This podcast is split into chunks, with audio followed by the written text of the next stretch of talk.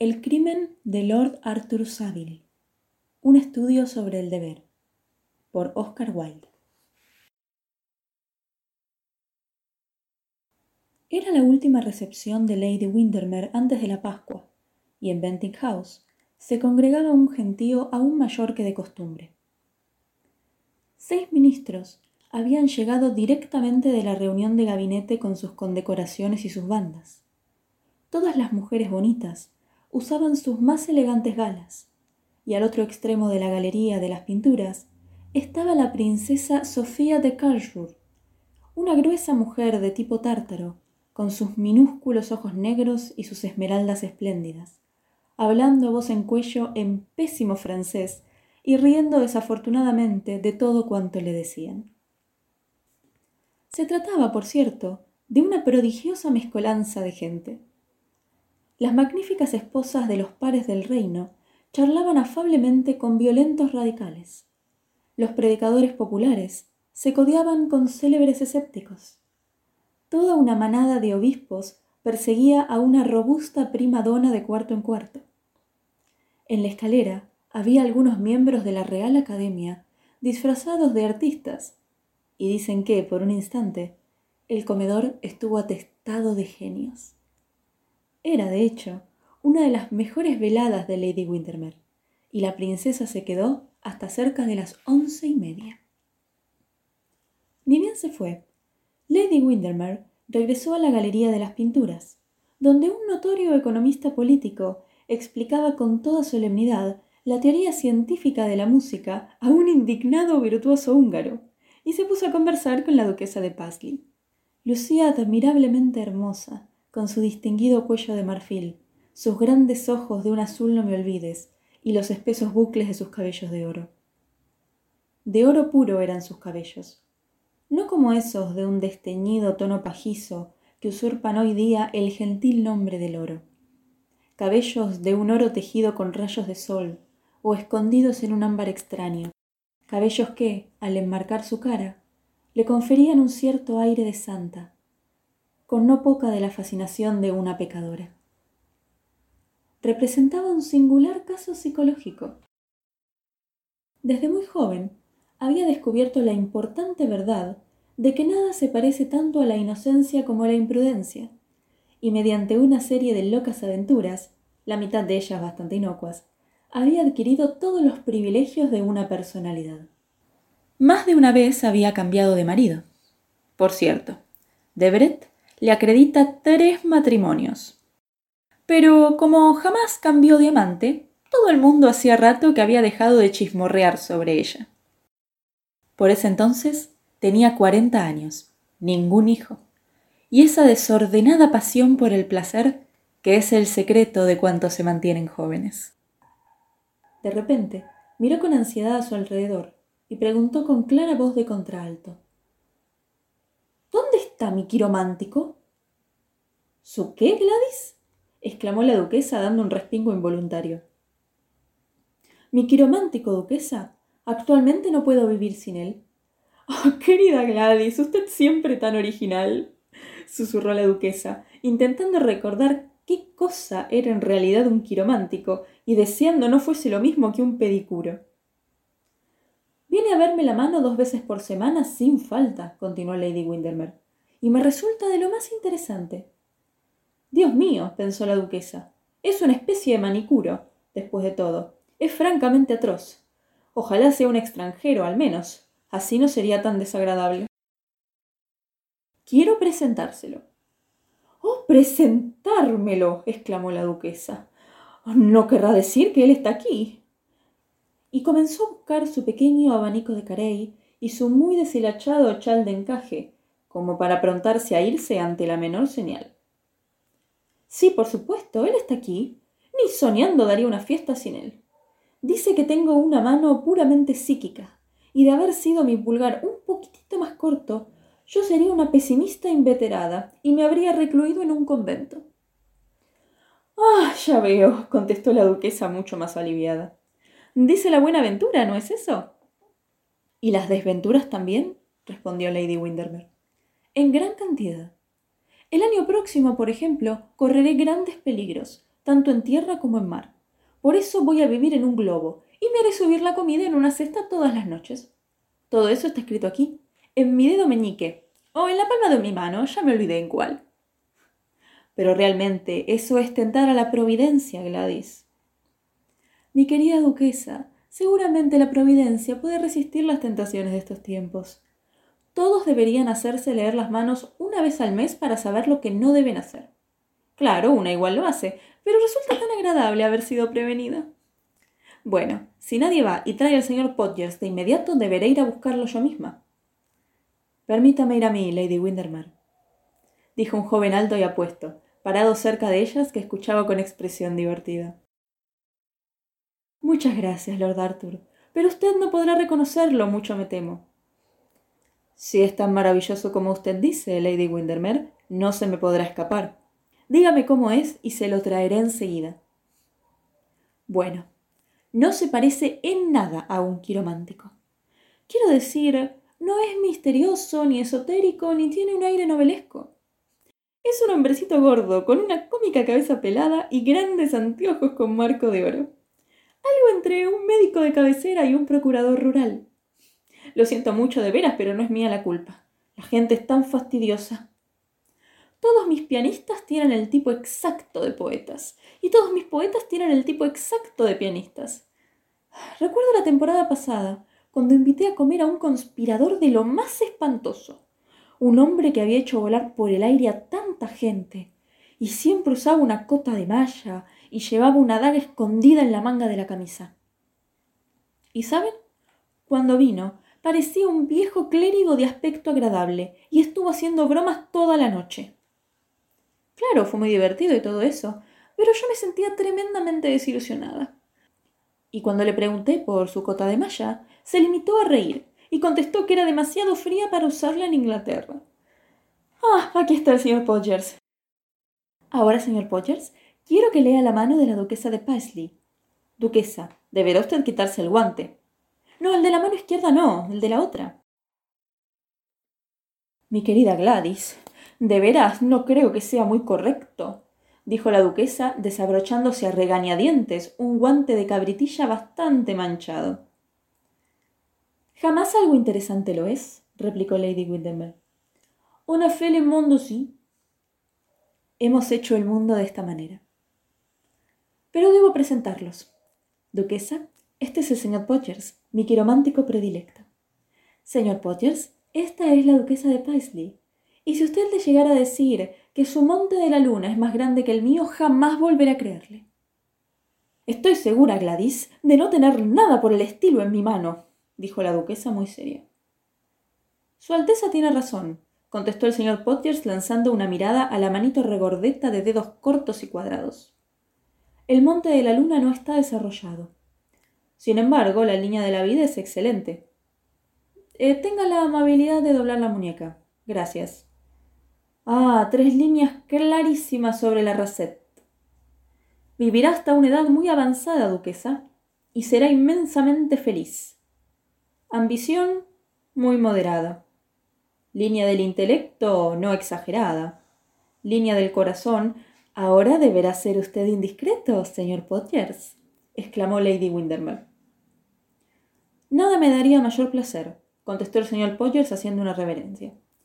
Si la duquesa alguna vez lo hubiese sido, pero lamento decirle que veo una gran constancia en los afectos, combinada con un fuerte sentido del deber. Por favor, continúe usted, señor Potters, dijo la duquesa mostrándose muy complacida. La economía no es la menor de las virtudes de Su Alteza, prosiguió el señor Potters y a Lady Windermere le dio un ataque de risa. Oh, la economía es algo muy bueno, comentó la duquesa muy satisfecha de sí misma. Cuando me casé con Paisley, él tenía once castillos y ni una sola casa adecuada para vivir. Y ahora tiene doce casas y ningún castillo, exclamó Lady Windermere. Bueno, querida, dijo la duquesa, a mí me gusta. La comodidad, dijo el señor Potters, y los adelantos modernos, y tener agua caliente en todos los dormitorios. Su Alteza está en lo cierto. La comodidad es lo único que nuestra civilización puede ofrecernos. Ha leído el carácter de la duquesa de un modo admirable, señor Potters, y ahora debe decirnos el de Lady Flora.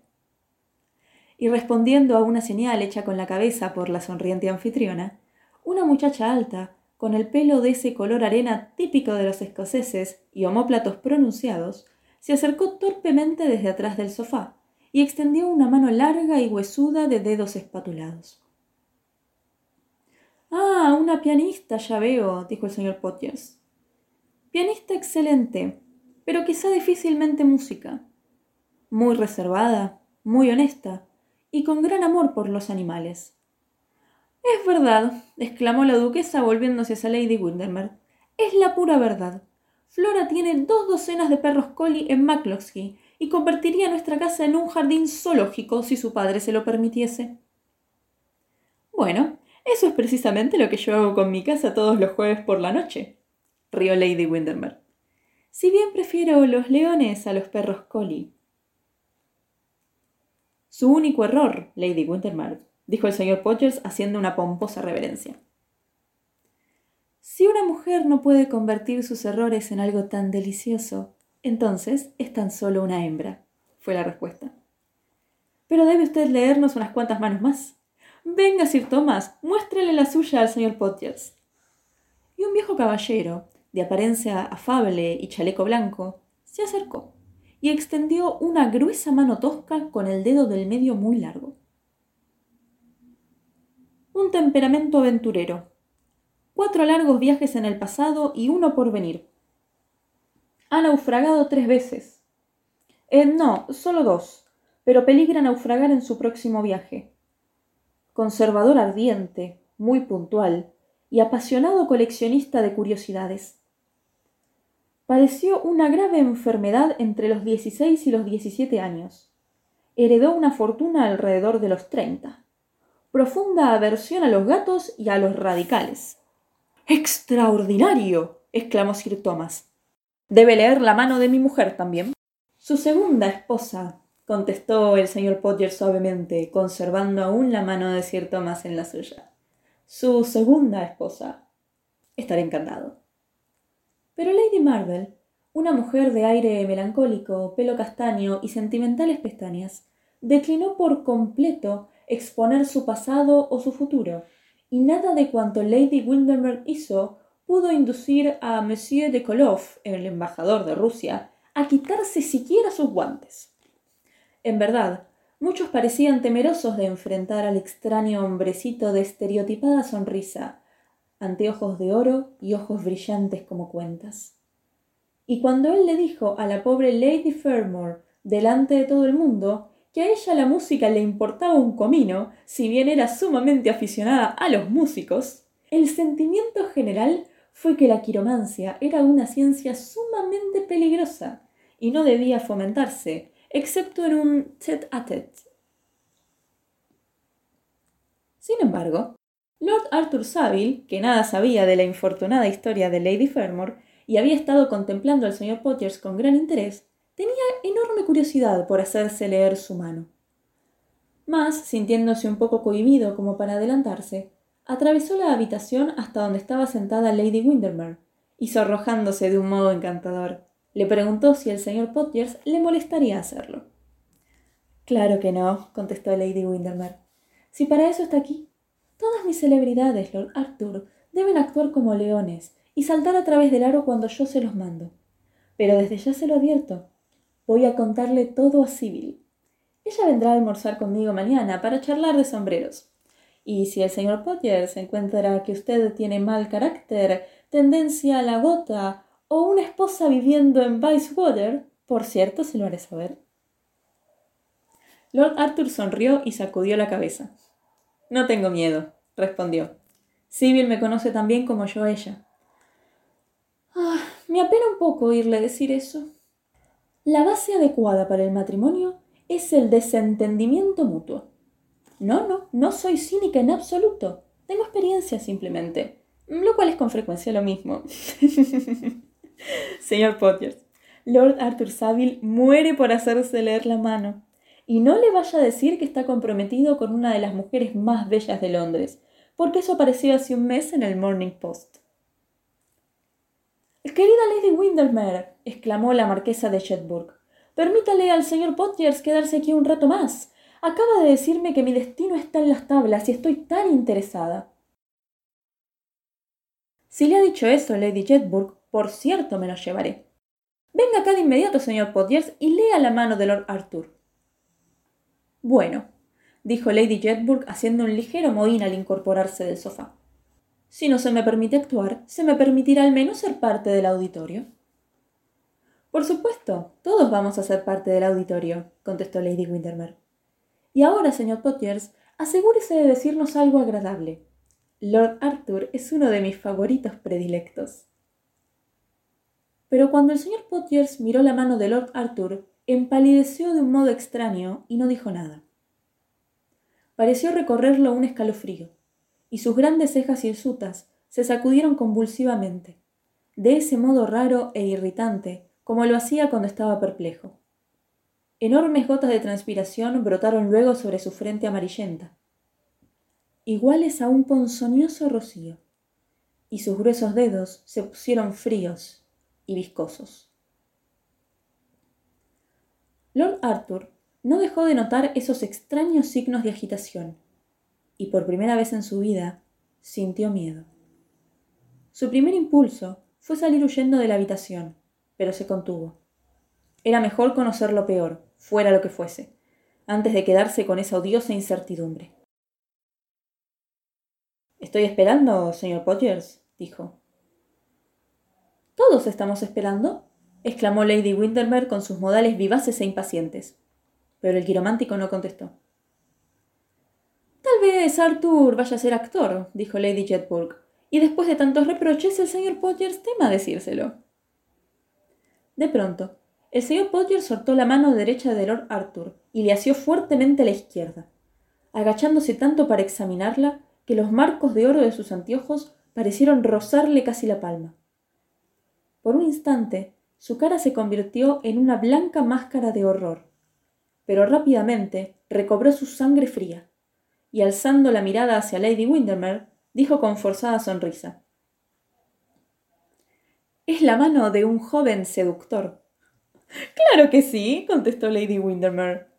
Pero ¿será un marido seductor? Eso es lo que quiero saber. Todos los jóvenes seductores lo son, dijo el señor Podgers. No creo que un marido deba ser demasiado fascinante, murmuró Lady Jedburgh pensativamente. Es tan peligroso. Mi querida niña, ellos jamás son demasiado fascinantes, exclamó Lady Windermere. Pero yo quiero conocer los detalles. Los detalles son lo único que importa. ¿Qué le sucederá a Lord Arthur? Bueno, dentro de los próximos meses, Lord Arthur hará un viaje. Oh, sí, en su luna de miel, claro. Y perderá un pariente. Oh, no a su hermana, espero, dijo Lady Jetburg con tono lastimero. No a su hermana, por cierto, contestó el señor Potiers alzando las manos al cielo. Tan solo a un pariente lejano. Me siento terriblemente desilusionada, dijo Lady Windermere. No tendré nada para contarle a Sibyl mañana. Nadie se preocupa hoy en día por los parientes lejanos. Desde hace años pasaron de moda. Aún así, Debería llevarse un vestido de seda negra. Siempre vienen bien para ir a la iglesia, como ustedes saben. Y ahora vayamos a tomar algo. Ya se habrán comido todo por allá, pero podemos encontrar un poco de sopa caliente. François acostumbraba a preparar una sopa excelente hace algún tiempo, pero ahora está tan trastornado por la política que ya no tengo más certezas con él. Ojalá el general ya se quedara quieto. Duquesa, ha de estar usted cansada, ¿no es cierto? En lo más mínimo, querida Gladys, contestó la duquesa bamboleándose hacia la puerta. Me he divertido enormemente. Y el quiropodista, eh, quiero decir el quiromántico, es de lo más interesante. Flora, ¿dónde podrá estar mi abanico de Acareri? Ay, gracias, Sir Thomas, muchísimas gracias. Ay, y mi chal de encaje, Flora. Ay, gracias, Sir Thomas, es usted muy gentil. Y la digna señora logró por fin bajar las escaleras sin dejar caer más de dos veces su frasquito de esencia. Lord Arthur Saville, en cambio, se había quedado parado junto a la chimenea, con el mismo sentimiento de pavor, la misma enfermiza sensación de algo malo por suceder. Sonrió tristemente a su hermana, cuando ella pasó majestuosa a su lado del brazo de Lord Plymdale, luciendo encantadora en su vestido de brocado rosa y sus perlas, y apenas sí oyó a Lady Windermere cuando ésta le pidió que la siguiera. Pensaba en Sybil Merton, y la idea de que algo pudiera interponerse entre ellos empañó sus ojos de lágrimas. Al mirarlo, alguien hubiese dicho que Némesis había robado el escudo de Palas, mostrándole la cabeza de la gorgona. Parecía convertido en piedra, y tenía la cara marmórea por la melancolía. Había llevado la vida delicada y lujosa de un joven de cuna y posición. Una vida exquisita, llena de mezquinas preocupaciones. Una vida hermosa en su juvenil indiferencia. Y ahora, por primera vez, era consciente del terrible misterio del destino, del atroz significado de la fatalidad. Cuán insensato y monstruoso parecía todo eso. ¿Sería posible que escrito en su mano, con caracteres que él no podía leer, pero otro podía descifrar, estuviera el terrible secreto de un pecado, la señal sangrienta de un crimen? ¿No había escapatoria posible? ¿Acaso no somos sino meros peones de ajedrez, movidos por una fuerza oculta, simples vasijas modeladas a su antojo por el alfarero para nuestro honor o nuestro oprobio? Su razón se rebelaba contra esa idea. Y sin embargo, sentía una tragedia cernirse sobre él y haber sido súbitamente llamado a tolerar una carga insoportable. Los actores son tan afortunados. Pueden elegir entre aparecer en tragedias o en comedias, sufrir o divertirse, reír o llorar. Pero en la vida real es diferente. La mayoría de los hombres y las mujeres están forzados a actuar en papeles para los cuales no tienen ninguna aptitud. Nuestros Guildenstern presentan a Hamlet, y nuestros Hamlet deben bromear como el príncipe Hal. El mundo es un escenario, pero a la obra le asignaron mal el reparto. De repente, el señor Potter entró en la habitación. Al ver a Lord Arthur, se sobresaltó y su cara tosca y gorda se volvió de un color amarillo verdoso. Las miradas de los dos hombres se encontraron, y por un instante todo fue silencio.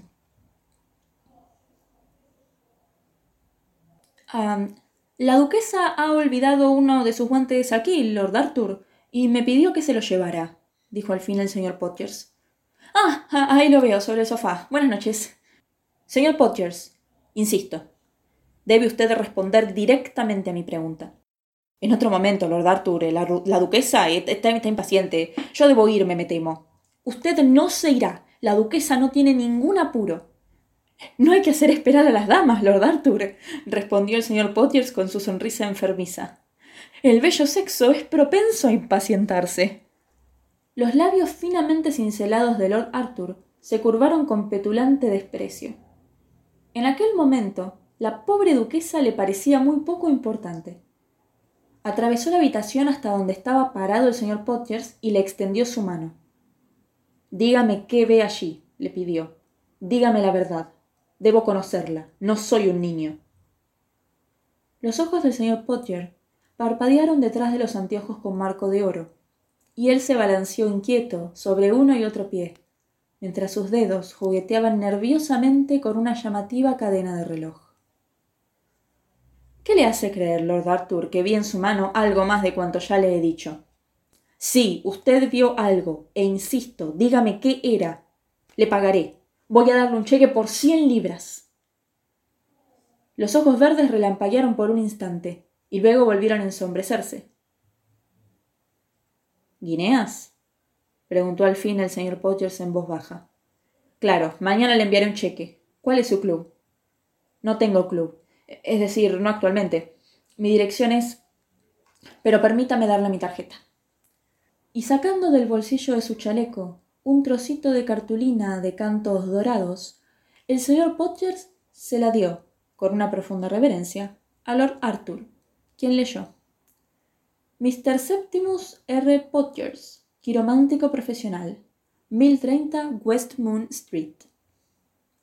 Mi horario de consulta es de diez a cuatro, murmuró mecánicamente el señor Podgers, y hago un descuento a las familias. ¡Apúrese! exclamó Lord Arthur muy pálido, extendiendo su mano. El señor Podgers miró nerviosamente a su alrededor y corrió el pesado cortinado a través de la puerta. Nos tomará un tiempito, Lord Arthur. Mejor siéntese usted. Apresúrese, volvió a exclamar Lord Arthur furioso, dando un puntapié en el piso encerado. El señor Podgers sonrió. Sacó del bolsillo delantero una pequeña lupa y la limpió escrupulosamente con su pañuelo. Ya casi estoy listo, dijo.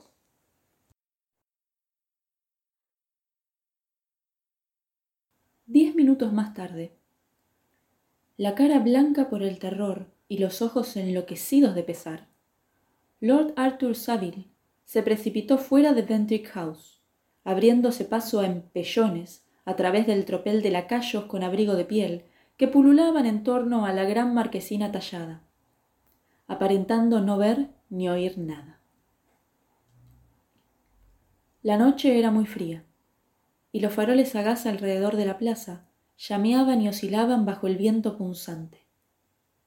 Pero sus manos estaban acaloradas por la fiebre, y su frente ardía como el fuego. Se alejó más y más, y su andar parecía casi el de un borracho. Un policía lo miró con curiosidad cuando pasó a su lado, y un mendigo, deslizándose desde un portal para pedir limosna, se atemorizó al ver una miseria aún mayor que la suya. Una vez se paró bajo un farol y se miró las manos. Le pareció distinguir ya la mancha de sangre sobre ellas, y un débil grito salió de sus temblorosos labios. Un homicidio. Eso era lo que el quiromántico había visto en ellas un homicidio. Si hasta la noche parecía saberlo, y el desolado viento aullarlo en sus oídos. Llenas de muerte estaban las esquinas oscuras de las calles. Ella le hacía muecas desde los techos de las casas. Primero fue al parque, cuyo bosque sombrío pareció fascinarlo. Se reclinó pesadamente contra las rejas, refrescó su frente contra el metal húmedo y escuchó el trémulo silencio de los árboles. Homicidio, homicidio, repetía como si la reiteración pudiera amortiguar el horror de esa palabra. El sonido de su propia voz lo hizo estremecer, y hasta llegó a desear que el eco pudiera oírlo y arrancara de sus sueños a la ciudad adormecida. Sintió un salvaje deseo de detener a cualquier transeúnte ocasional para contarle todo. Luego cruzó Oxford Street y caminó por callejones estrechos, infamantes. Dos mujeres de caras pintarrajeadas se burlaron de él a su paso. De un patio oscuro llegó el sonido de blasfemias y golpes, seguido por unos gritos agudos, y, acurrucada sobre el húmedo escalón de una puerta, vio las siluetas encorvadas de la pobreza y la vejez. Una extraña piedad lo invadió. ¿Estaban esos hijos del pecado y la miseria predestinados a su final como él al suyo? ¿Eran ellos, a semejanza de él, meros títeres de un espectáculo monstruoso?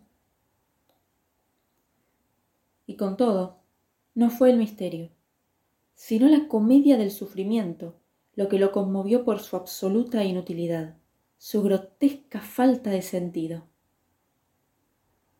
Cuán incoherente parecía todo cuán falto de armonía. Lo asombraba la discordia entre el superficial optimismo de esos días y los hechos reales de la existencia. Todavía era muy joven. Tiempo después, se encontró frente a Marylebone Church. La calle silenciosa parecía una larga cinta de plata lustrada, salpicada aquí y allá por los oscuros arabescos de sombras movedizas. Lejos, a la distancia, se curvaba la hilera de vacilantes faroles a gas, y ante una casita rodeada por una tapia se hallaba detenido un cabriolé solitario, cuyo cochero dormía en su interior.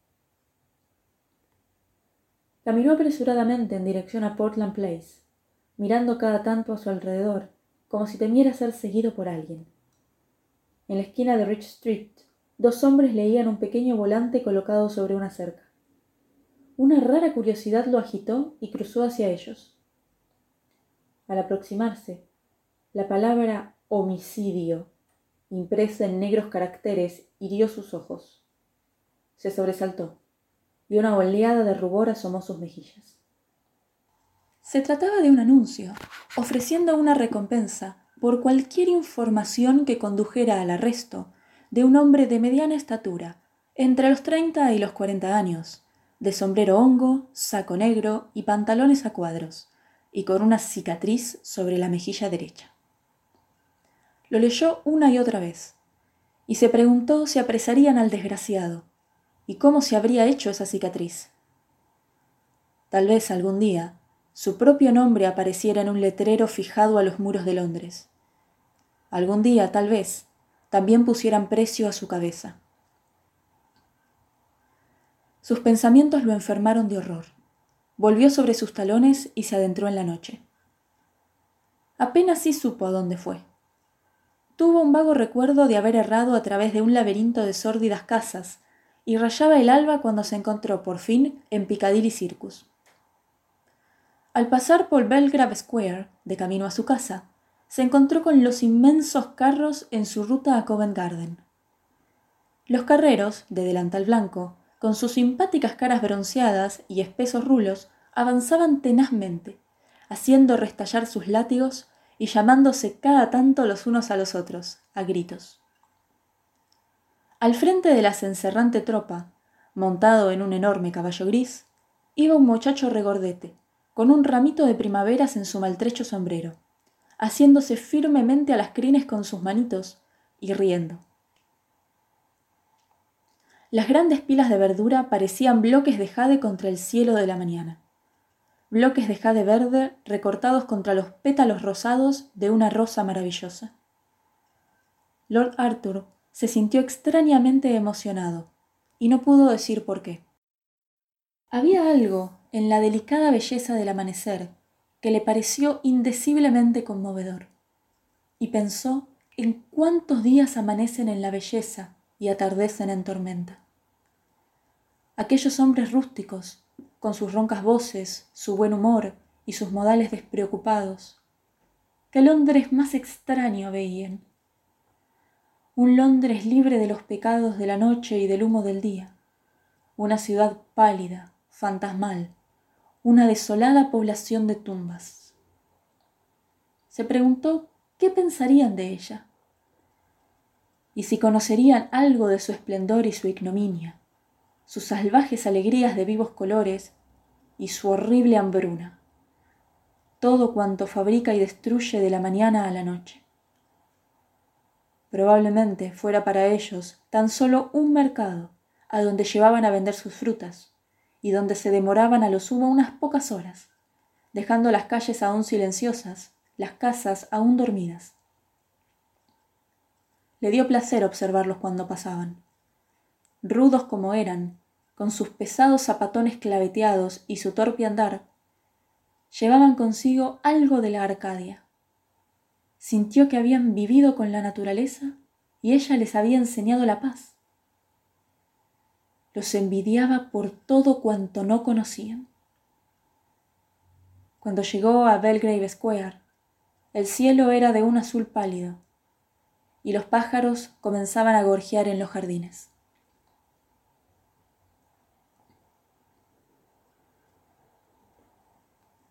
Cuando Lord Arthur despertó, eran las doce, y el sol del mediodía se derramaba a través de las cortinas de seda de marfil de su habitación. Se levantó y miró por la ventana.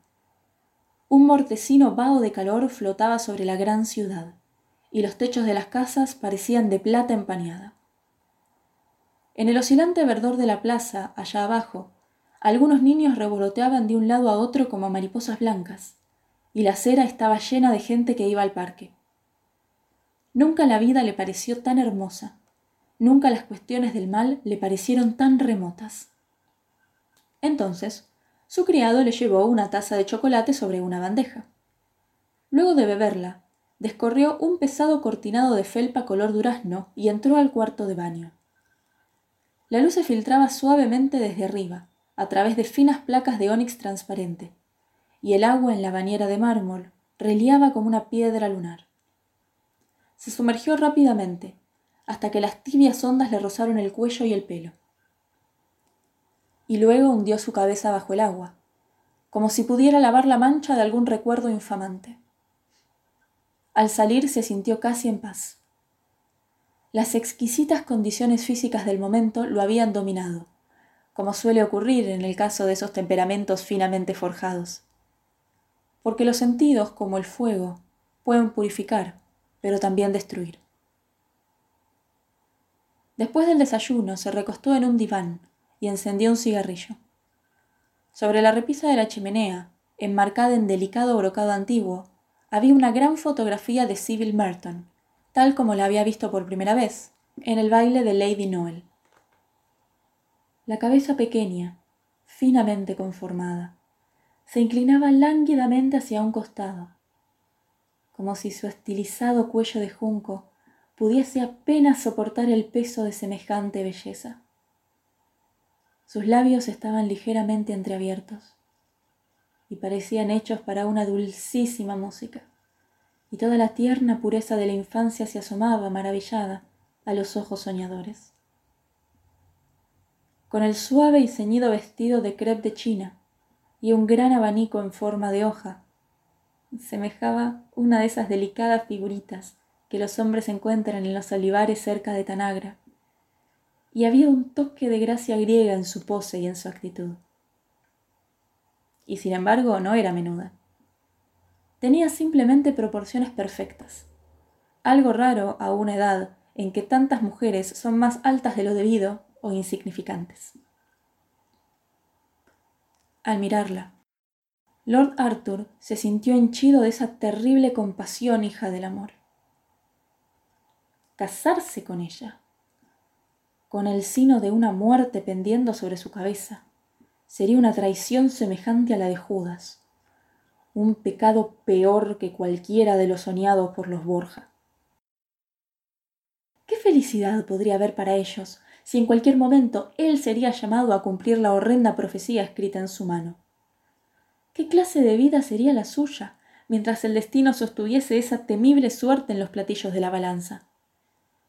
El matrimonio debía postergarse a toda costa. Ya estaba decidido.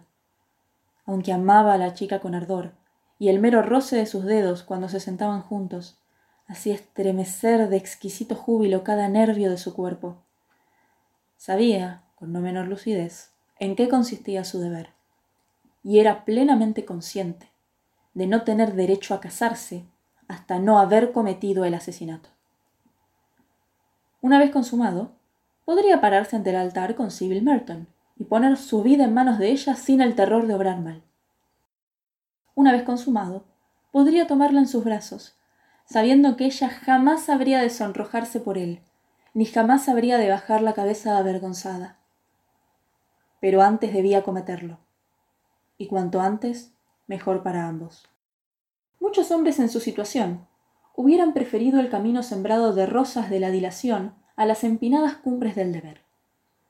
Pero Lord Arthur era demasiado escrupuloso como para colocar el placer por encima de los principios. Había algo más que pasión en su amor, y Sibyl era para él un símbolo de todo lo bueno y noble en este mundo. Por un instante sintió un natural rechazo por lo que se le ordenaba hacer, pero este pronto pasó. Su corazón le decía que no era un pecado, sino un sacrificio su razón le recordaba que no había otra salida. Debía elegir entre vivir para sí mismo o vivir para los demás. Y aun cuando la tarea que recaía sobre él era terrible, no debía tolerar, y eso lo sabía, que el egoísmo venciera al amor. Tarde o temprano, estamos llamados a decidir sobre la misma cuestión. A todos nosotros se nos formula la misma pregunta. A Lord Arthur esta le llegó a edad temprana, antes de que el calculador cinismo de la edad madura hubiese arruinado su carácter, o su corazón se hubiese corrompido con ese hueco egocentrismo tan en boga en estos días, y no dudó un instante en cumplir con su deber. También, por suerte para él, no era un mero soñador ni un diletante perezoso. De haberlo sido, hubiese dudado, como Hamlet, y dejado la indecisión arruinar sus propósitos. Pero era esencialmente práctico. Para él, la vida significaba acción antes que cavilación. Poseía la más rara de las virtudes. Sentido común. Para entonces, las salvajes y turbulentas sensaciones de la noche anterior se habían desvanecido por completo. Y un poco avergonzado, rememoró sus locos vagabundeos de calle en calle, su violenta agonía emocional. La propia sinceridad de sus sufrimientos los volvía ahora irreales. Se preguntó cómo había podido ser tan necio para desvariar y enfurecerse contra lo inevitable.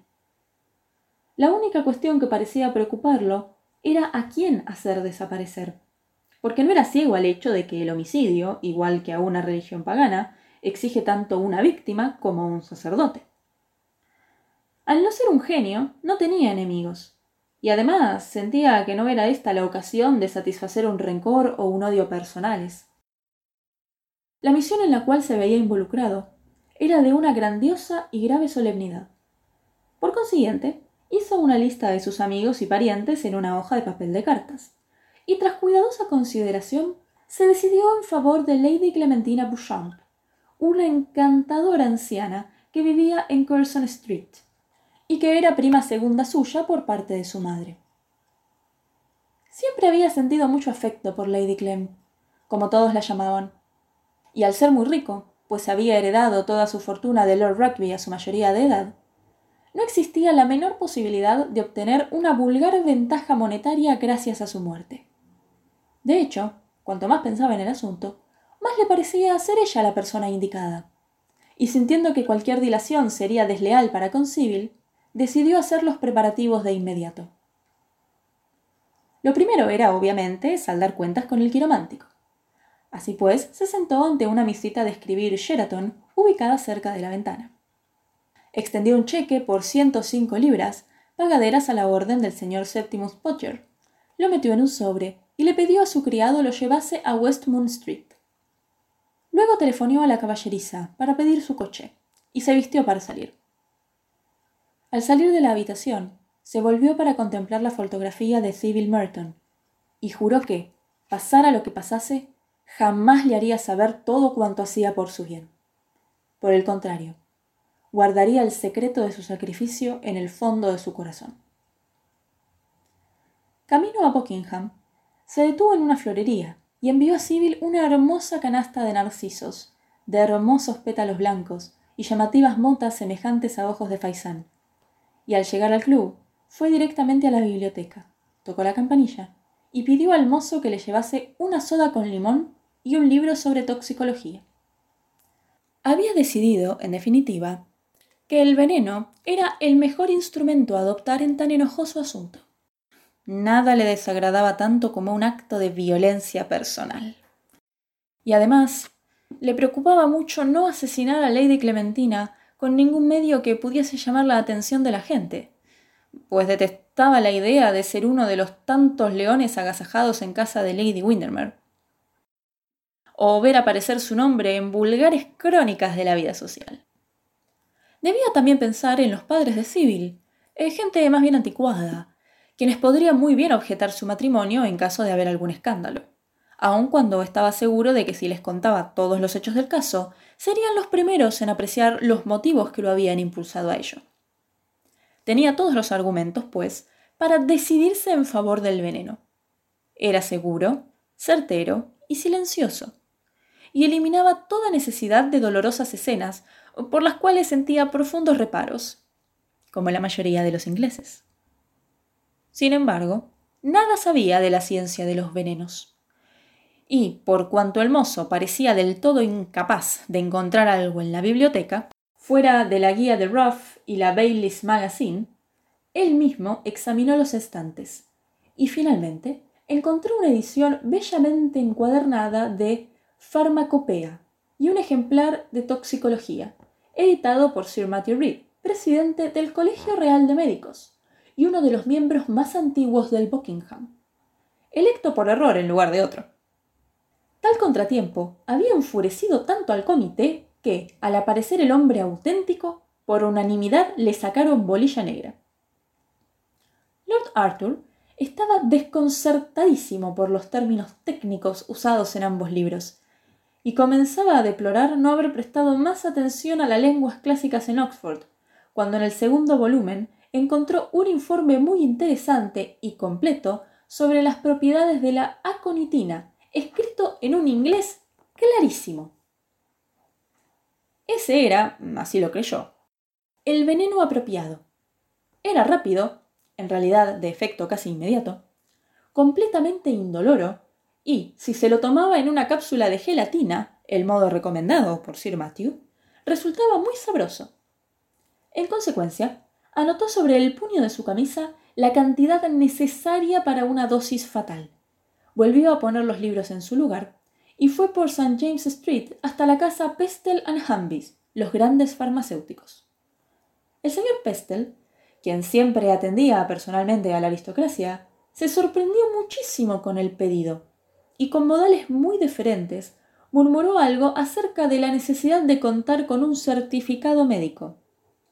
No obstante, tan pronto como Lord Arthur le explicó que era para un gran danés, del cual se veía en la necesidad de deshacerse, por cuanto había dado señales de rabia incipiente y ya había mordido dos veces al cochero en la pantorrilla, se manifestó completamente satisfecho, felicitó a Lord Arthur por sus magníficos conocimientos de toxicología y mandó a preparar enseguida la receta. Lord Arthur puso la cápsula en una linda bombonerita de plata que vio en una vidriera de Bond Street.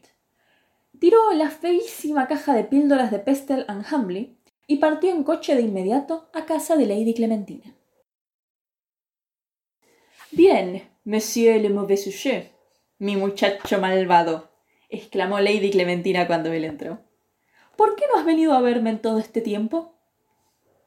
Mi querida Lady Clem, ni siquiera tengo tiempo para mí mismo, dijo Lord Arthur sonriendo. Querrás decir, supongo, que pasas todo el día con la señorita Sybil Merton, comprando géneros y hablando tonterías. No puedo entender por qué la gente se alborota tanto con eso del casamiento. En mi época jamás soñábamos con hacernos arrumacos ni en público ni en privado por semejante cosa. No he visto a Sybil en veinticuatro horas, se lo aseguro, Lady Clem por cuanto sé, pertenece enteramente a sus sombrereras. Claro, esa es la razón por la cual vienes a ver a una mujer vieja y fea como yo. Me pregunto por qué los hombres no hacen caso de la advertencia. Una fe de folie pour moi.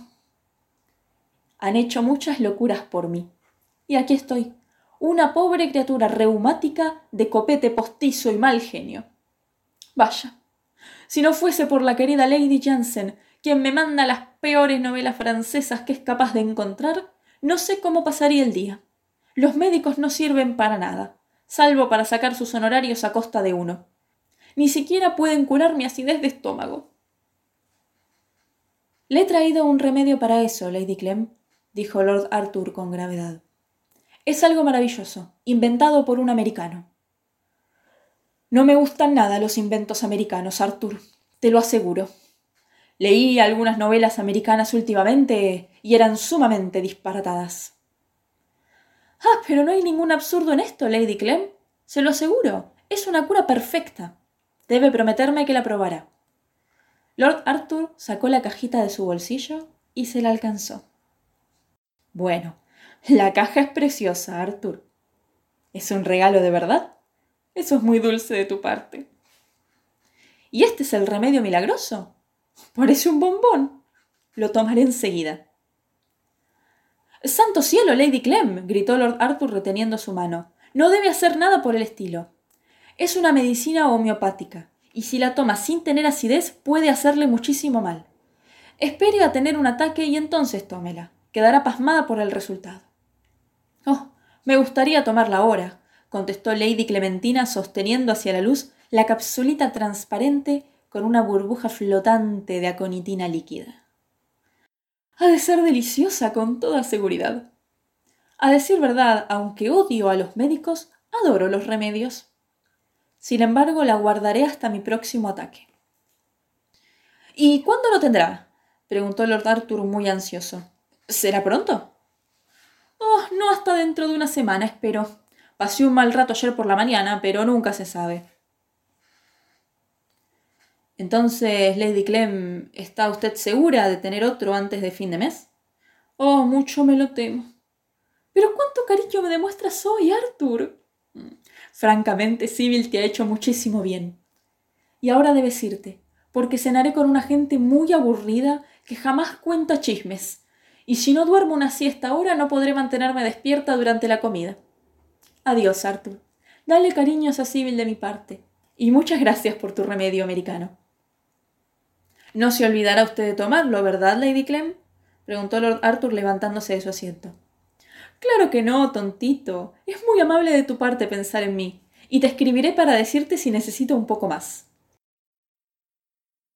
Lord Arthur abandonó la casa de muy buen humor y con una sensación de inmenso alivio. Esa noche tuvo una entrevista con Sybil Merton.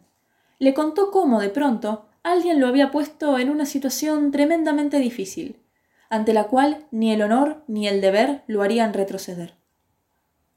Le explicó que el matrimonio debía postergarse por el momento, pues hasta no haberse librado de tan espantosos enredos, no sería un hombre libre.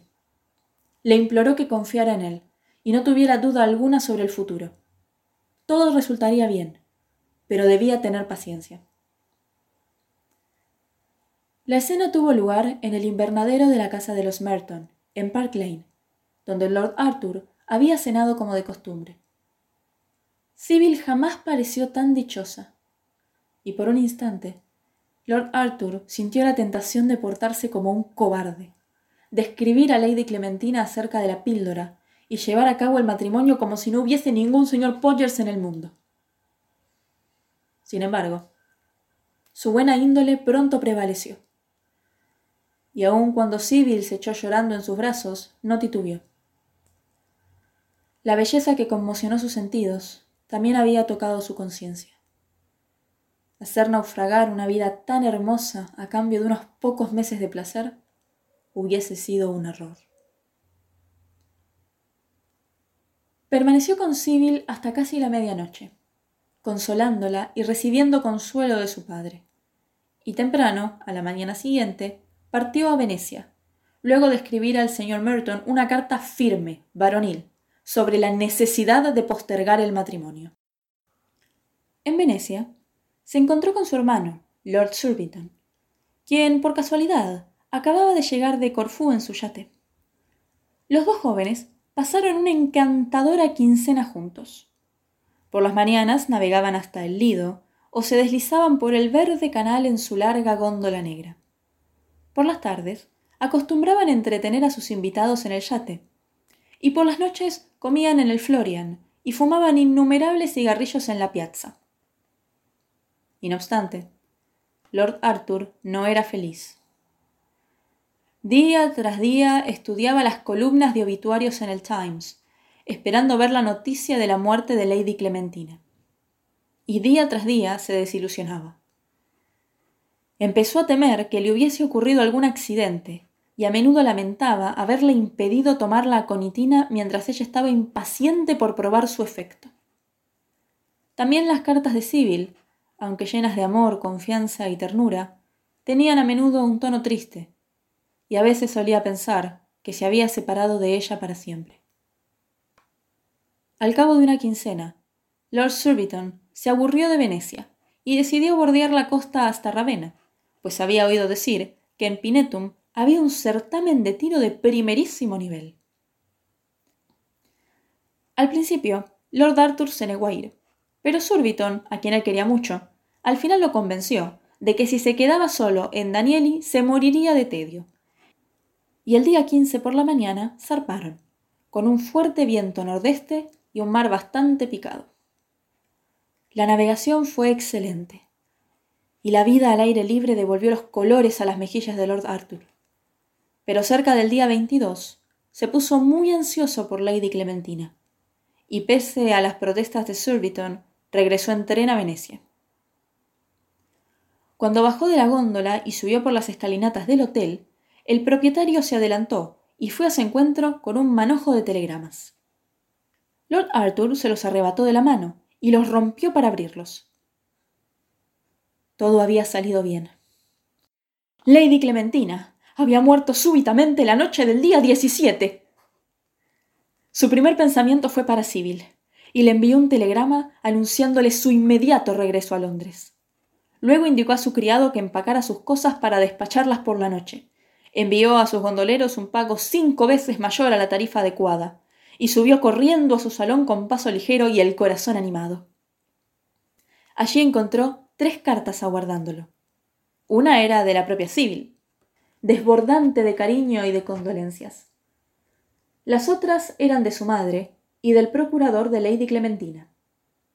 Al parecer, la anciana dama había comido esa misma noche con la duquesa, encantando a todos con su ingenio y su gracia, pero se había ido a su casa bastante temprano quejándose de acidez. Por la mañana la encontraron muerta en su cama, aparentemente sin haber padecido dolores. Habían llamado a Sir Matthew Gray de inmediato, pero obviamente nada podía hacerse ya, y la iban a enterrar el 22 en Busham Chalcot. Poco días antes de morir, había hecho su testamento, y legado a Lord Arthur su casita de Curzon Street y todo su mobiliario, efectos personales y pinturas, excepto su colección de miniaturas, destinada a su hermana, Lady Margaret Rufford, y su gargantilla de amatistas, legada a Sybil Merton. La propiedad no era muy valiosa, pero el señor Mansfield, el notario, estaba impaciente porque Lord Arthur regresara de inmediato, en lo posible, pues había muchas facturas impagas, y Lady Clementina nunca había tenido sus cuentas en regla. A Lord Arthur lo conmovió mucho que Lady Clementina se hubiese acordado de él con tanto cariño, y pensó que el señor Podgers debía responder por ello. Su amor por Sibyl, sin embargo, dominaba todas sus demás emociones, y saber que había cumplido con su deber le daba paz y lo reconfortaba. Cuando llegó a Charing Cross se sentía inmensamente feliz. Los Merton lo recibieron con mucho cariño. Sibyl le hizo prometer que jamás permitiría interponerse ningún obstáculo otra vez entre ellos, y la boda se fijó para el 7 de junio. La vida volvía a parecerle radiante y hermosa, y su antigua alegría renació en él. Empero un día, al revisar la casa de Curzon Street, en compañía del notario y de la propia Sibyl, mientras quemaban atados de cartas desvaídas y vaciaban los cajones de extraños cachivaches, la jovencita lanzó de pronto un grito de alegría. ¿Qué encontraste, Sibyl? preguntó Lord Arthur, levantando la mirada de sus tareas y sonriendo. Esta preciosa bombonerita de plata, Arthur. ¡Qué exótica es! Parece holandesa. Oh, por favor, dámela. Las amatistas no miran bien hasta que no tenga más de ochenta. Era la caja que contenía la conitina. Lord Arthur se estremeció y un débil rumor asomó a sus mejillas. Ya casi había olvidado por completo lo hecho, y le pareció una rara coincidencia que Sibyl, por cuyo bien él se había visto en tan terribles apuros, hubiese sido la primera en recordárselo. Claro, puedes conservarla, Sibyl. Yo mismo se la di a la pobre Lady Clem. Oh, gracias, Arthur. ¿Y puedo quedarme también con el bombón? No tenía la menor idea de que a Lady Clementina le gustaran los dulces. Siempre la consideré demasiado intelectual.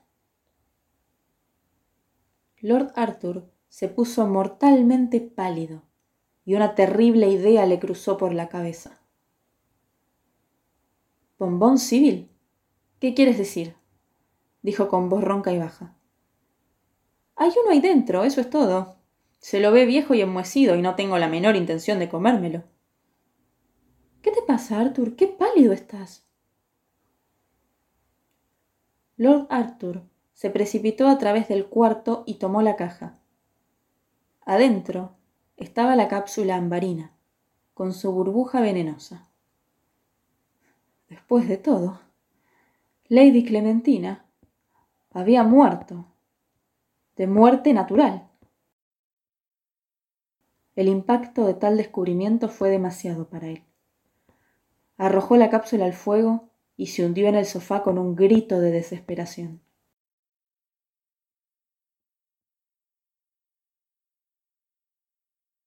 El señor Merton se afligió muchísimo con el segundo aplazamiento del matrimonio. Y Lady Julia, con su vestido para la boda ya encargado, hizo todo cuanto pudo para convencer a Sibyl de que rompiese su compromiso. A pesar del enorme cariño de Sibyl por su madre, ya había puesto su vida entera en manos de Lord Arthur, y nada de cuanto Lady Julia dijese podría hacerla flaquear en su fe.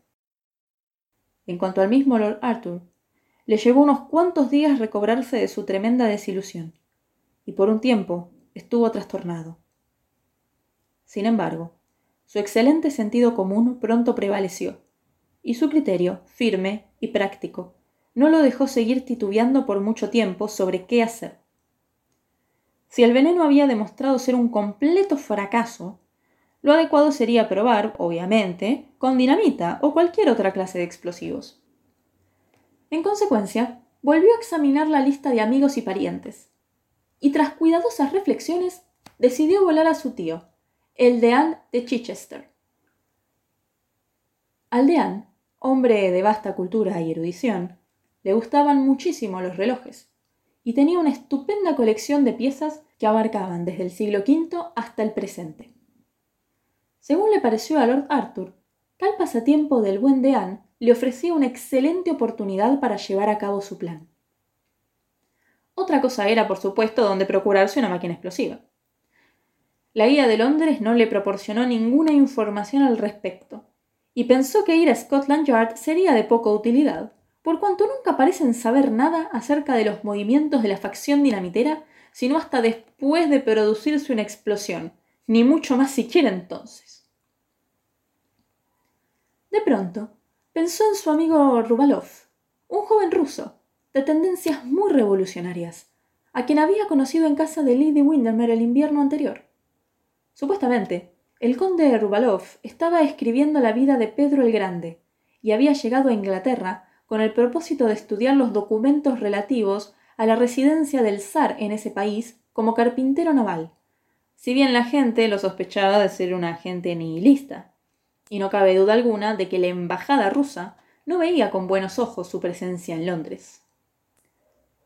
Lord Arthur pensó que era el hombre justo para sus propósitos, y una mañana se dirigió a la casa en Bloomsbury, donde se hospedaba, para pedir su consejo y ayuda. ¿Con qué se está dedicando en serio a la política? le preguntó el conde Rovalov cuando Lord Arthur le contó el objeto de su misión. Pero Lord Arthur, que odiaba toda clase de fanfarronadas, se sintió obligado a admitir que las cuestiones sociales no tenían el menor interés para él, y simplemente quería la máquina explosiva para un asunto estrictamente familiar, que solo a él y a nadie más concernía. El conde Rubalov se lo quedó mirando unos instantes muy sorprendido, y luego, al verlo muy serio, escribió una dirección en una hoja de papel, firmó con sus iniciales y se la alcanzó a través de la mesa. Scotland Yard daría cualquier cosa por conocer esa dirección, mi amigo. No la conocerán, exclamó Lord Arthur. Tras estrechar calurosamente la mano del joven ruso, se precipitó escaleras abajo, examinó el papel e indicó al cochero que se dirigiera a Soho Square. Una vez allí, lo despidió y caminó por Greek Street hasta llegar a un lugar llamado Bailey's Court. Pasó bajo la arcada y se encontró en un extraño callejón sin salida, aparentemente ocupado por un lavadero francés, pues en una verdadera red de cuerdas con ropa colgada se tensaba a través de la calle desde una casa a otra, y en el aire matinal había un revolotear de ropa blanca. Caminó hasta el final y llamó en una casita verde. Luego de cierta espera, durante la cual cada una de las ventanas se convirtió en una borrosa multitud de caras curioseando, abrió la puerta un extranjero de aspecto algo rudo, y le preguntó en un inglés muy malo qué asunto lo traía por ahí. Lord Arthur le alcanzó el papel que le había dado el conde Rubalov. Al verlo, el hombre se inclinó e hizo pasar a Lord Arthur a una ruinosa sala al frente, en la planta baja, y en pocos instantes, Herr Winkelscoft, como lo llamaban en Inglaterra, se precipitó en la habitación, con una servilleta toda manchada de vino alrededor de su cuello y un tenedor en la mano izquierda. El conde Rubalov me ha dado una carta de presentación, dijo Lord Arthur con una reverencia, y estoy ansioso por tener una breve entrevista con usted sobre un asunto de negocios.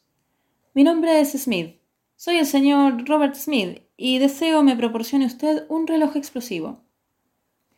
Encantado de conocerlo, Lord Arthur, contestó el amable alemancito riendo. No me mire usted con esa cara de asustado. Es mi deber conocer a todo el mundo, y recuerdo haberlo visto una noche en la casa de Lady Windermere. Espero que su señoría se encuentre bien. ¿Le importaría sentarse conmigo mientras termino mi desayuno? Hay un paté excelente. Y mis amigos son lo suficientemente amables como para decir que mi vino de Rhin es el mejor de todos cuantos se beben en la embajada de Alemania. Y antes de haberse repuesto de su sorpresa por haber sido reconocido, Lord Arthur se encontró sentado en el cuarto del fondo, sorbiendo el más delicioso Marco Brunner de una copa amarilla para vino blanco, con el monograma imperial grabado en ella, y charlando de la manera más amistosa posible con el famoso conspirador. Los relojes explosivos, dijo Herr Winkelhoff, no son buenos artículos para exportar al extranjero, porque aun si pasan el control aduanero, el servicio de trenes es tan irregular que por lo general explotan antes de haber llegado a su destino. Si a pesar de eso usted quiere uno para uso local, puedo suministrarle un artículo excelente y garantizarle plena satisfacción con el resultado. Puedo preguntar a quién le estará destinado. Si es para la policía o para alguien relacionado con Scotland Yard, lo siento muchísimo, pues entonces nada puedo hacer por usted. Los detectives ingleses son en verdad de nuestros mejores amigos, y siempre encontré que, al confiar en su estupidez, podemos hacer exactamente cuanto se nos antoja. No puedo prescindir de ninguno de ellos. Le aseguro, replicó Lord Arthur, que esto para nada concierne a la policía. En verdad, el reloj es para el deán de Chichester.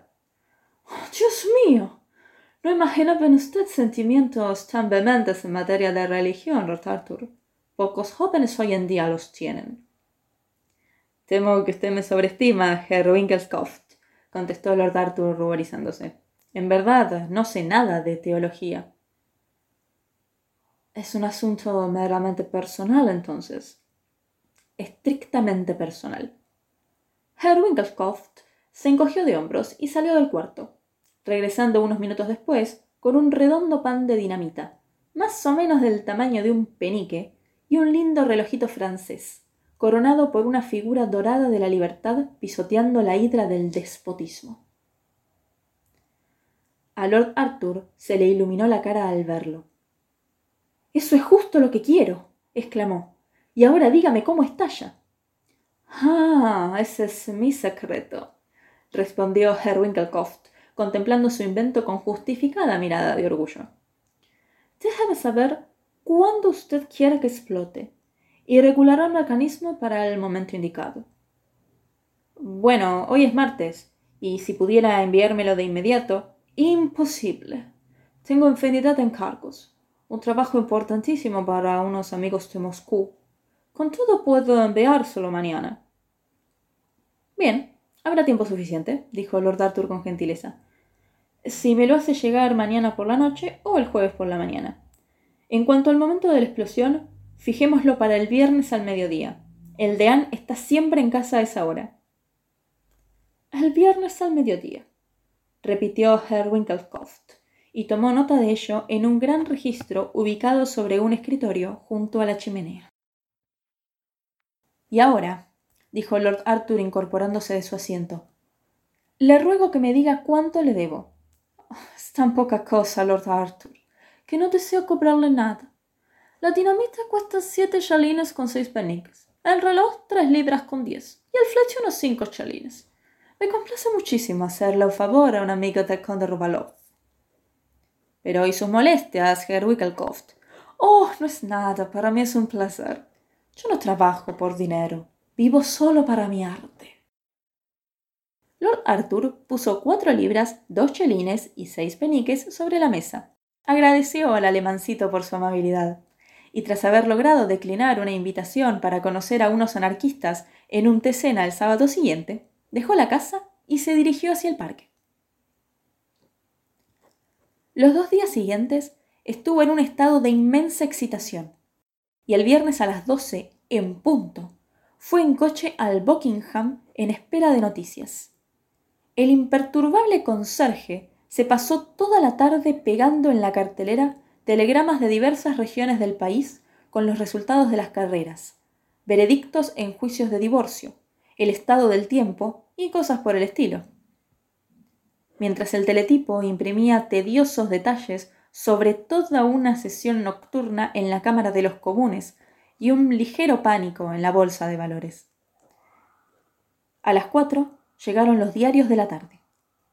Y Lord Arthur desapareció en la biblioteca con el Pall Mall, el St. James, el Globo y el Eco. Para gran indignación del coronel Goodchild, deseoso de leer las noticias de un discurso que había pronunciado esa mañana en Mansion House sobre las misiones sudafricanas y la conveniencia de tener obispos negros en todas las provincias, y quien, vaya a saberse por qué, tenía fuertes prejuicios contra el Evening News. Ninguno de esos periódicos, sin embargo, tenía la menor alusión a Chichester, y Lord Arthur pensó que el atentado había fracasado. Fue un terrible golpe para él, y durante un rato estuvo desconcertadísimo. Herr Winklecoft, a quien visitó al día siguiente, se deshizo en complicadas excusas y ofreció proveerle gratis otro reloj o un cajón con bombas de nitroglicerina a precio de costo. Pero había perdido toda fe en los explosivos y el mismo Herr Winklecoft reconoció que por esos días todo estaba tan adulterado que hasta la dinamita difícilmente podía obtenerse en estado puro. No obstante, el alemancito, si bien admitía que algo había debido andar mal con el mecanismo, no perdía las esperanzas de que el reloj aún pudiera explotar, y puso por ejemplo el caso de un barómetro enviado una vez al gobernador militar de Odessa, el cual, aunque regulado para estallar en diez días, no lo hizo sino hasta casi tres meses después. Por cierto, al explotar apenas sí pulverizó una mucama, pues el gobernador había abandonado la ciudad seis semanas antes. Pero al menos demostró que la dinamita, como fuerza destructiva, cuando está bajo el control de un mecanismo, es un agente poderoso, si bien algo impuntual. A Lord Arthur esa reflexión lo consoló un poco, pero aún así estaba destinado a sufrir otro desencanto, pues dos días después cuando subía las escaleras, la duquesa lo llamó a su boudoir y le mostró una carta recién llegada del deanato. Jane escribe unas cartas encantadoras, dijo la duquesa. Debes en verdad leer la última. Es casi tan buena como las novelas que nos manda Moody. Lord Arthur tomó la carta en su mano. Decía lo siguiente. Deanato de Chichester, 27 de mayo. Queridísima tía, mil gracias por la franela para la sociedad Dorcas y también por la guinga. Coincido plenamente con usted en cuán absurda es esa pretensión por parte de ellas de querer usar cosas bonitas. Pero hoy en día todos son tan radicales e impíos que es difícil hacerles ver la necesidad de no imitar ni vestirse como la clase alta. Realmente no sé a dónde vamos a llegar. Como suele decir papá en sus sermones, vivimos en una época de descreimiento. Nos divertimos mucho con un reloj que un admirador anónimo le envió a papá el jueves pasado. Llegó desde Londres en una caja de madera, con un flete ya pago, y papá cree que se lo habrá enviado a alguien que leyó su admirable sermón. ¿Es el libertinaje libertad? Porque sobre el reloj había una figura de mujer con algo que papá dijo era el gorro de la libertad sobre su cabeza. Por mi parte, a mí no me pareció muy sentador, pero papá dijo que se trataba de algo histórico. Así pues, supongo que está bien. Parker lo desempacó, y papá lo puso sobre la repisa de la chimenea en la biblioteca. Todos estábamos allí sentados el viernes por la mañana, cuando al dar las doce oímos un zumbido. Salió un poco de humo del pedestal de la figura y la diosa de la libertad se cayó y se rompió la nariz en el guardafuego. María se alarmó mucho, pero quedaba tan ridícula que a James a mí nos dio un ataque de risa, y hasta papá se divirtió mucho con eso. Al examinarlo, vimos que era una especie de reloj despertador, y si lo poníamos a una hora determinada, eh, con un poco de pólvora y fulminante debajo del martillito, explotaba cuando uno quisiera. Papá dijo que no debía quedar en la biblioteca porque era ruidoso. Así pues, Reggie se lo llevó al aula, y el día entero se lo pasa haciendo pequeñas explosiones. ¿Cree usted que a Arthur le gustaría a uno igual como regalo de bodas? Supongo que ha de ser la última moda en Londres. Papá dice que han de hacer mucho bien, porque enseñan que la libertad no es duradera y puede quebrarse. Papá dice que la libertad fue inventada en tiempos de la Revolución Francesa. Me parece algo atroz. Ahora debo ir a la Dorcas, donde les leeré su muy instructiva carta. Cuánta verdad, querida tía, tiene usted al pensar que, según su posición social, no deben usar ropas sentadoras. Debo decirle que me parece absurda tanta preocupación de su parte por la ropa, habiendo tantísimas cosas mucho más importantes en esta vida y en la próxima. Me alegro mucho de que su poplín floreado le haya resultado bueno y no se le haya rasgado el encaje. Voy a usar el raso amarillo, que usted tan gentilmente me regaló, para ir el miércoles a casa del obispo, y creo que me sentará muy bien. Eh, ¿Llevaría usted moño si estuviera en mi lugar? Jennings dice que todo el mundo usa moños ahora y que las enaguas llevan volados.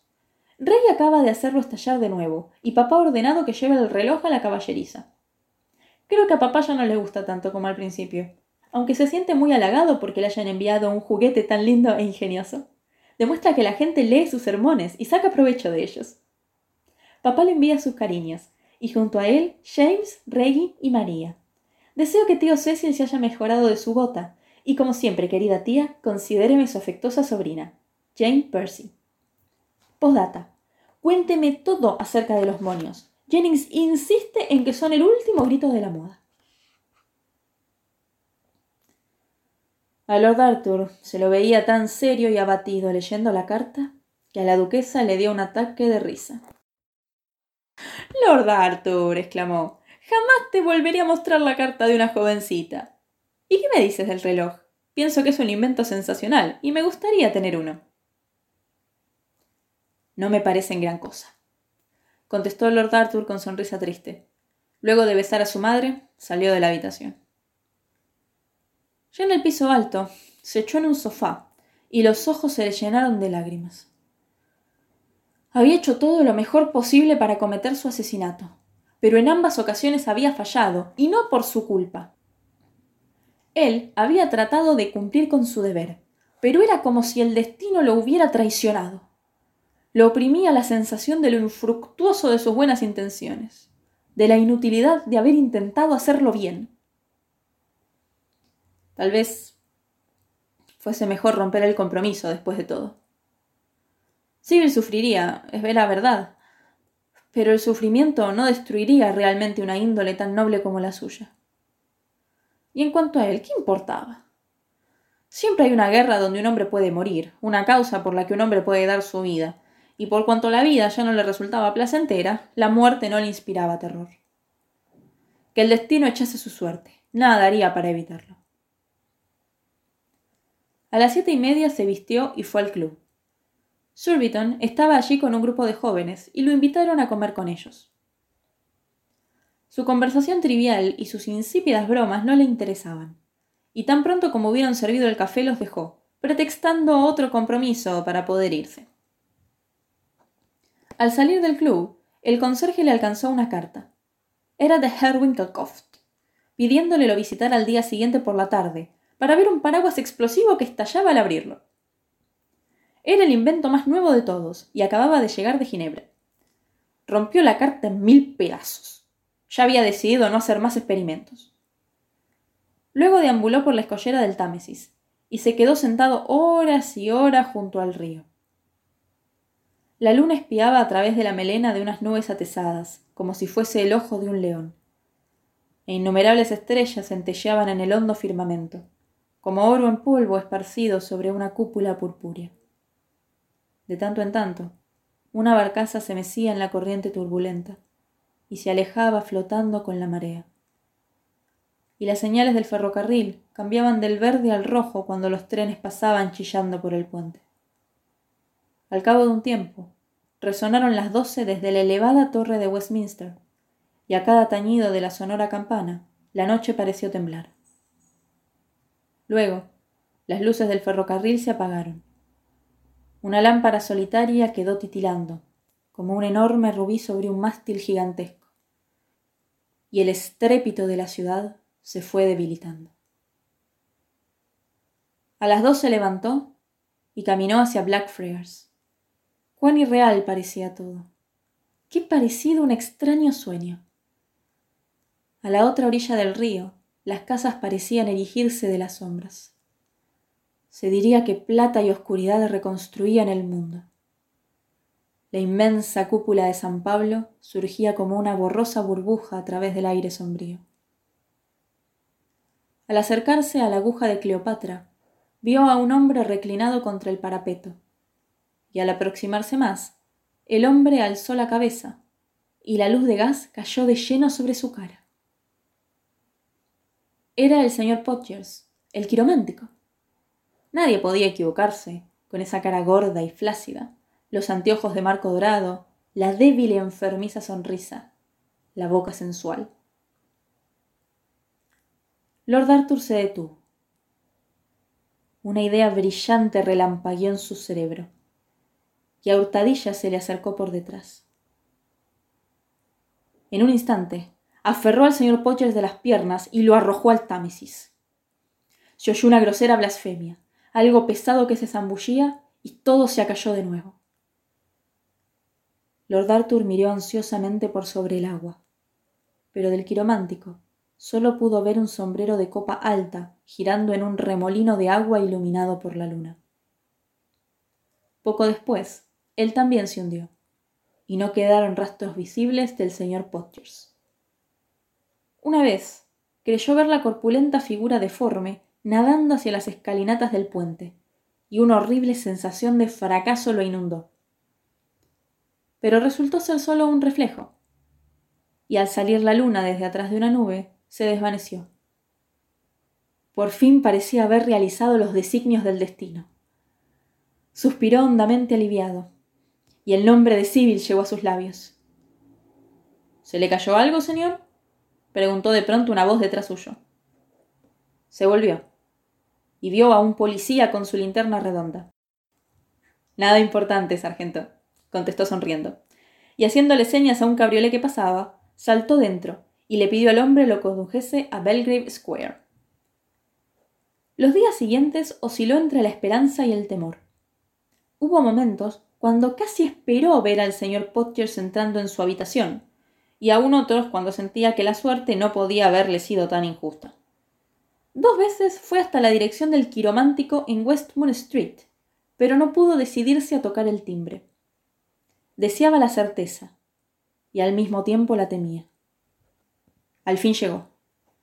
Estaba sentado en el salón del club tomando el té, y escuchando un tanto aburrido el relato de Surbiton sobre la última canción bufa en el Gaiety, cuando entró el mozo con los diarios de la tarde tomó el St. James y distraídamente daba vuelta a las páginas cuando un raro titular atrajo su mirada. Suicidio de un quiromántico. Palideció de emoción y empezó a leer.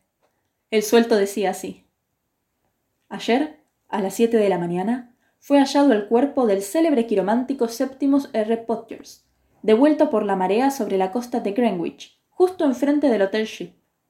El infortunado caballero había desaparecido desde hacía unos días, y considerable ansiedad por conocer su situación había ganado los círculos quirománticos. Al parecer, se suicidó bajo el influjo de un desorden temporal de sus facultades mentales, causado por exceso de trabajo, y el jurado emitió esta tarde un veredicto en tal sentido al juez de instrucción. El señor Podgers acababa de terminar un elaborado tratado sobre la mano humana a ser publicado en breve, que sin duda despertará mucha atención. El occiso tenía 65 años de edad y al parecer no ha dejado familia. Lord Arthur salió precipitadamente del club con el diario aún en su mano, para inmenso asombro del conserje, quien intentó en vano detenerlo y se dirigió de inmediato a Park Lane. Sibyl lo vio desde la ventana, y algo le dijo que era portador de buenas nuevas. Bajó corriendo a su encuentro, y al mirar su cara, supo que todo estaba bien. Mi querida Sibyl, gritó Lord Arthur, casémonos mañana mismo. Tonto, pero si ni siquiera hemos encargado la torta, contestó Sibyl riéndose en medio de sus lágrimas. Cuando se efectuó la boda, tres semanas después, San Pedro se llenó de una verdadera chusma de gente elegante.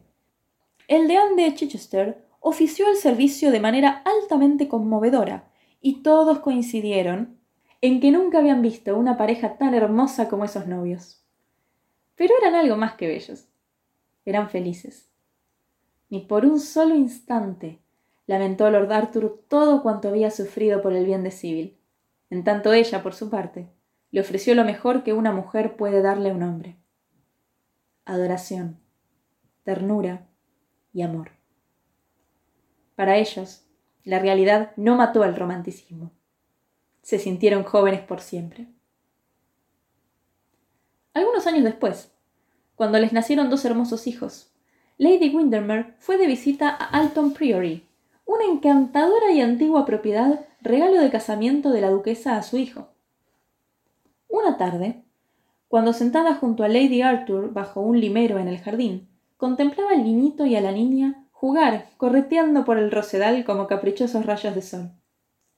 Tomó de pronto la mano de su anfitrión entre las suyas y le preguntó ¿Eres feliz, Sibyl?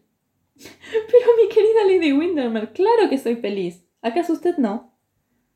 No tengo tiempo para ser feliz, Sibyl. Siempre me gusta el último de los que me son presentados.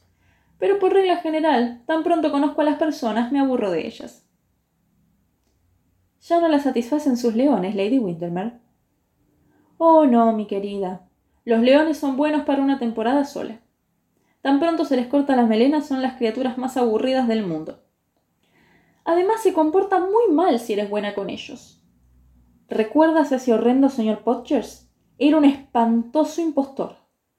Claro, a mí eso no me importaba en lo más mínimo, y hasta le perdoné cuando me pedía dinero prestado, pero no pude tolerar que me hiciera la corte.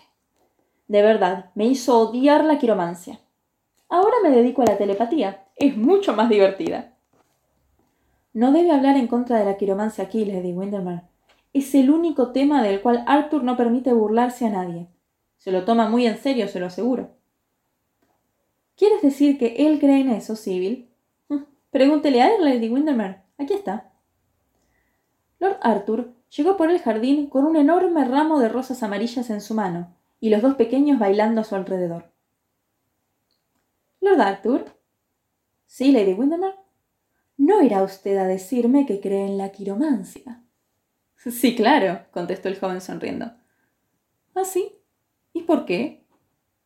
Porque a ella le debo toda la felicidad de mi vida, murmuró echándose en una silla de mimbre. Pero mi querido Lord Arthur, ¿qué le debe usted a ella? Le debo a Sibyl, contestó dando las rosas a su mujer y mirando sus ojos color violeta. ¡Qué tontería! exclamó Lady Windermere. Jamás oí una tontería semejante en toda mi vida.